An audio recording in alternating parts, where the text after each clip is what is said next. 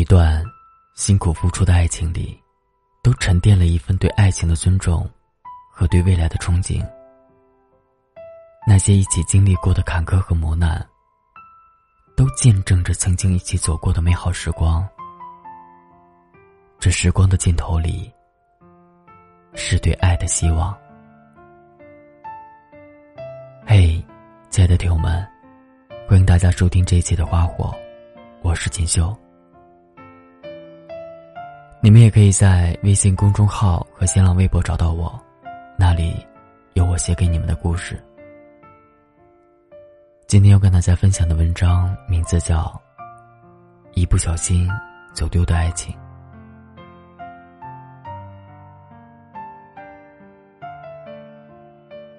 犹豫了很长一段时间，考虑到底要不要把东子和楠楠的故事写出来，因为他们曾是我们一众朋友里。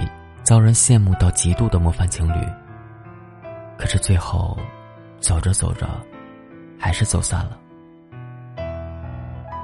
今天之所以把他们的故事写出来，是因为我看到了东子在朋友圈更新的一条状态，只有短短的几个字：“难过的是自己。”下面的配图是东子用了很多年的楠楠送给他的那个钱包，我知道。那个男子，语义双关。他知道楠楠还单着，他们已经分开快三年了，却再也回不去了。三年，不过是他们漫长回忆里的一个开头而已。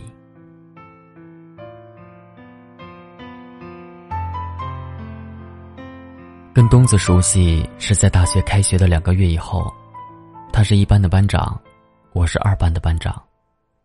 我们经常要在一个教室里上大课，而且经常有一些活动需要沟通和组织。后来渐渐的也就熟络起来。周末的冬子，要么出去勤工俭学，要么坐半个小时的公交车到他女朋友的学校。偶尔他女朋友也会来我们学校，他的女朋友就是楠楠。东子跟我说，他们在高中就在一起了。后来都报考了同一个城市，只是不在同一所大学。还好，小城市有小城市的温暖，它可以让两个相爱的人想见就见。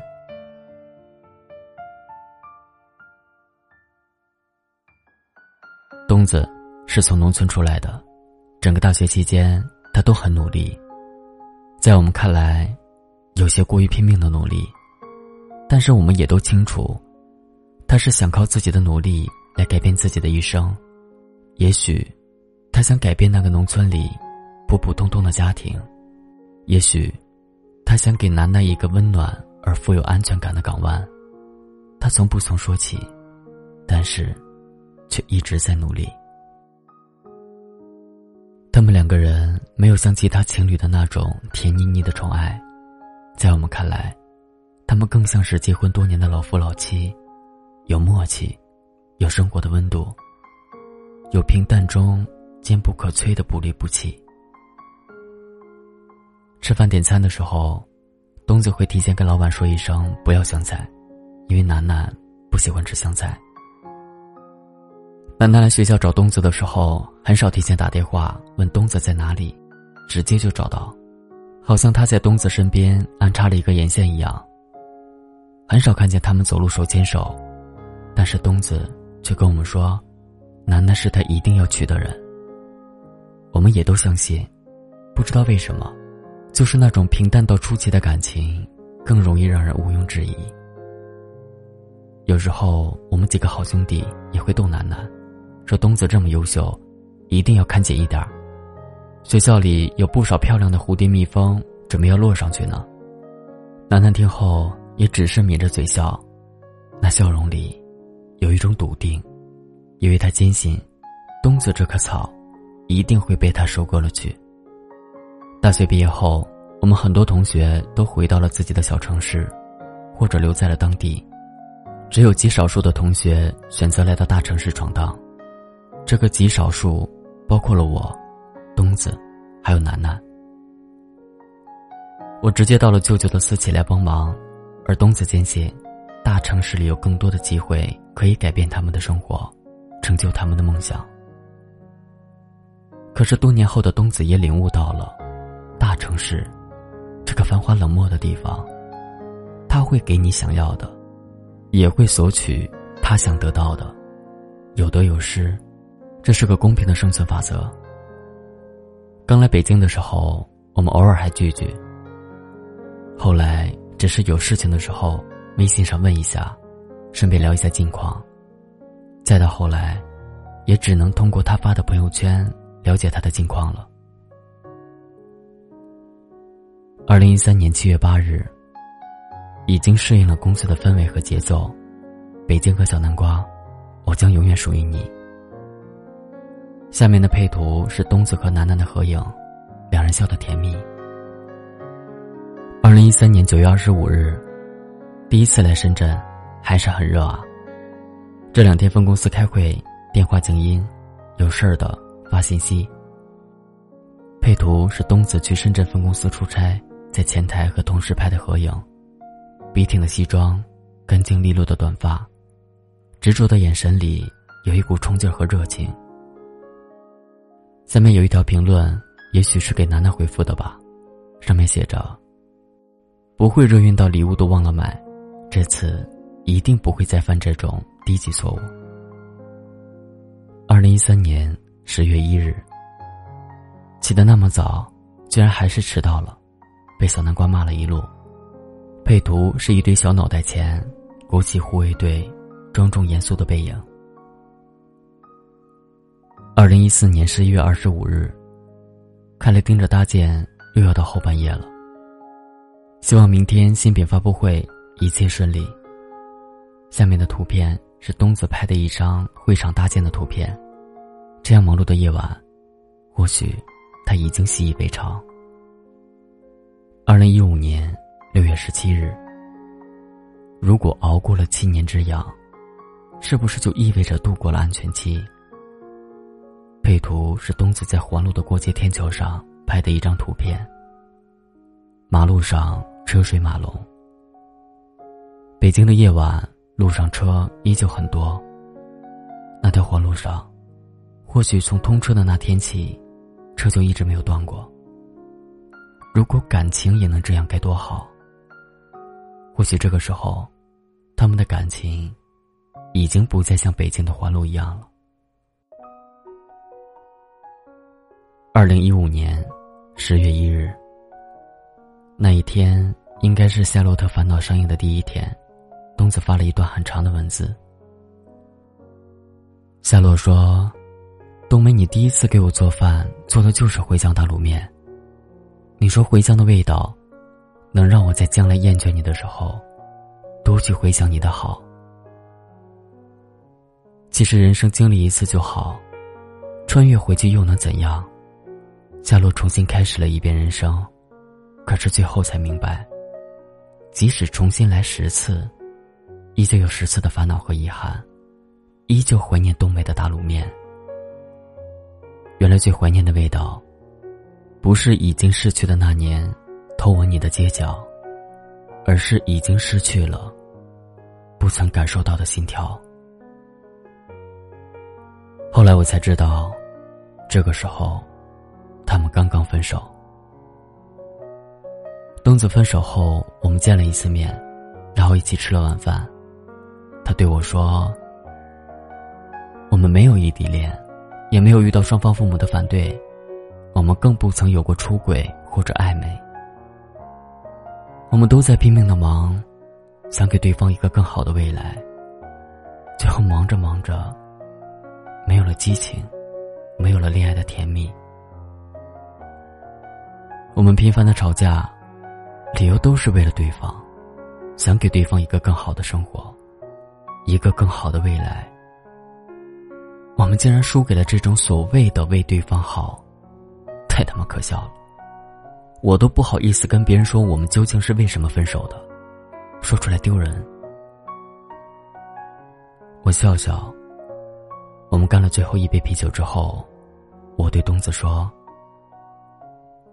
你们的出发点没错。”可能方式错了，过程错了，这么多年都走过来了，还是有希望的，别放弃。东子点头。我们走出饭店的时间是晚上十一点十一分，这个时间点，总是经常出现在生活里，就像遗憾，一抬头，总能看见。回到家之后，我还是从手机通讯录里找到了楠楠的电话号码，我给她发了一条短信。我希望他们只是吵吵或者闹闹。我还是劝了一下楠楠，我说：“东子也很不容易，这么几年的打拼也是为了你们能有一个更好的生活。这么多年的感情，怎么能说散就散呢？”过了很久。楠楠给我回了一条长长的短信，他说：“有些感情，因为经历过生活的刁难，反而更加的固如磐石。为什么后来生活好了，万事顺心如意的时候，感情反而变淡了呢？为什么同甘共苦的艰难岁月，反而能沉淀下那些对爱情的不离不弃呢？”可能我们都是因为艰难时无暇顾及，顺境时，开始对爱情有所挑剔了吧？他说我对他，不像从前了。我也感觉不到他从前对我的那份心意了。闺蜜佳佳也劝我说，好多爱情，都是在苦中相聚，在甜中分离。人还是那个人，对你做的那些事，也还是那些事。可是，环境不一样了，自然感受也就不一样了。不过你要记得，究竟是他对你的心变了，还是你对他的要求变了？有的时候我也在想，我们这么无休止的争吵，也没有任何意义了。我们都是凡人，都没法逃避那些现实的道理。我们都应该给各自时间，思考一下了。谢谢你。后来，我没有再回楠楠。我想着他们这么多年一路走来，应该不会就那么散了的。但是让我始料未及的是，他们这一思考，就是三年，或许，是三十年，或许，是一辈子。后来的东子一直没有恋爱。他那么优秀，我想他一定也有伤过其他女孩的心，一定也拒绝过别人给他安排的相亲。或许，他还是没有释然吧。二零一七年六月八日，已经习惯了出差就要买点东西回去，可是收礼物的人已经不在了。图片里是东子去新疆拍的一张葡萄干的图片，皱巴巴的葡萄干，像他那颗思念的心。二零一七年十二月三十日，这一天，东子的朋友圈只发了一张图片，没有任何文字。图片上是《前任三》上映的电影票，只有一张电影票。我猜想。东子一定哭了，为了他那段不小心走丢的爱情。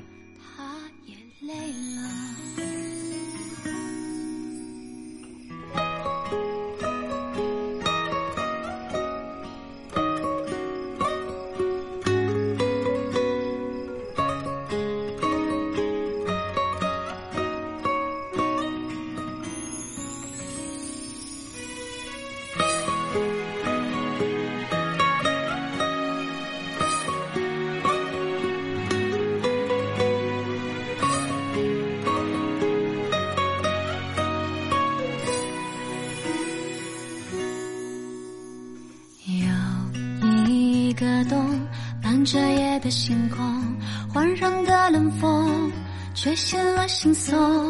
身后温暖怀抱的感动，我想有，我想有。蓝蓝拥有没结果的梦，为何时间总是匆匆？春夏弥留的送，询问他知否？孤独他呀，开出了花，在寒冷的夜呀，空气里扩散着假装过的优雅。孤独他呀，像个哑巴，让你声音都沙哑。追寻一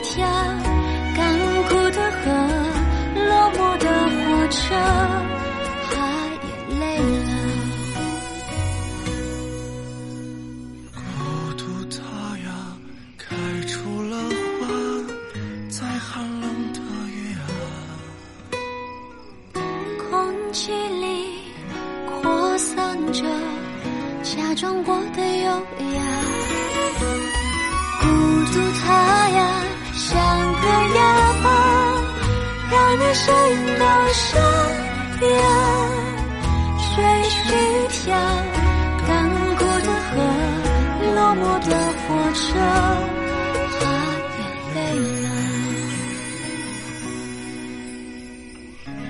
搭上夜的车。